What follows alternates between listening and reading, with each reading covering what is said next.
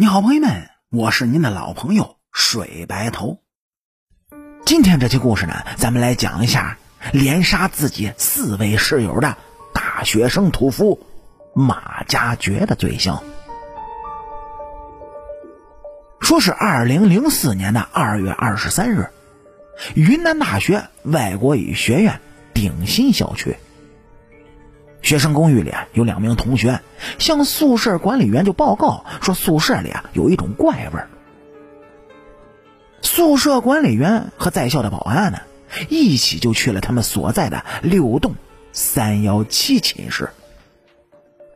起先呢，他们以为这怪味儿是从死老鼠身上散发出来的，几个人便开始在宿舍的床底下和门背后开始搜寻，结果。什么也没发现。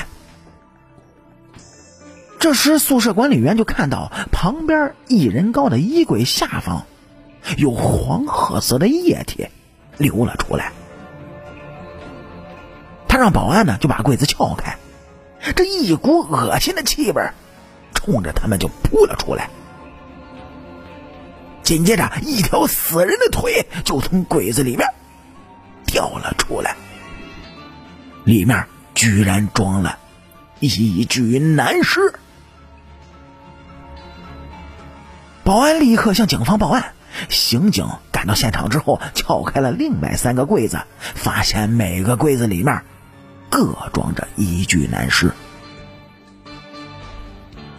经调查，这四具男尸正是云南大学失踪的学生，四人均为云南大学生物系学生。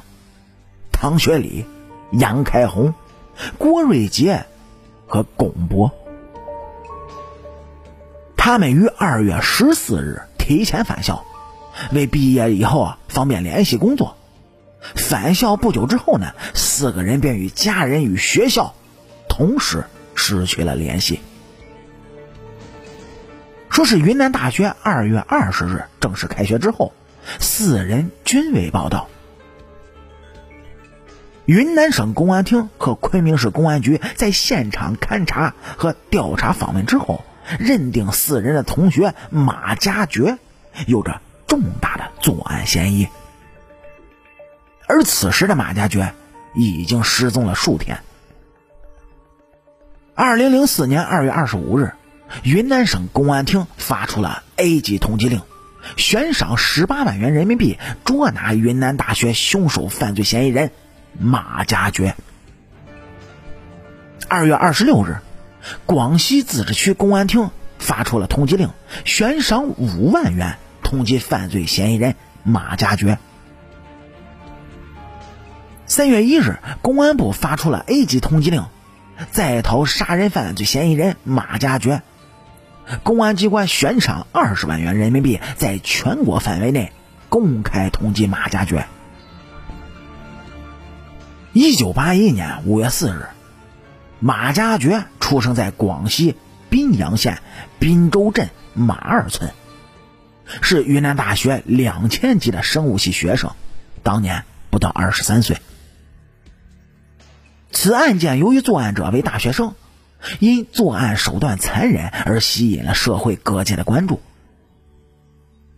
一九九七年呢，马家爵考进了广西十六所重点高中之一。那是一所百年名校。他的同学呢，并不全是来自附近的农村，很多都来自于外县。这使得马家爵对世界的看法开始发生了变化。他不再像以前那么拼命的学习，而是陶醉在了武侠小说的世界。到了周末呢，他也不再像以前那样回家度过。而是躺在宿舍里翻看着一本本的武侠小说，他的不善交际变得更加明显。虽然跟同学们的关系相处的还算融洽，但他没有一个知心的朋友。或许他外表的变化给交友带来了一定的障碍。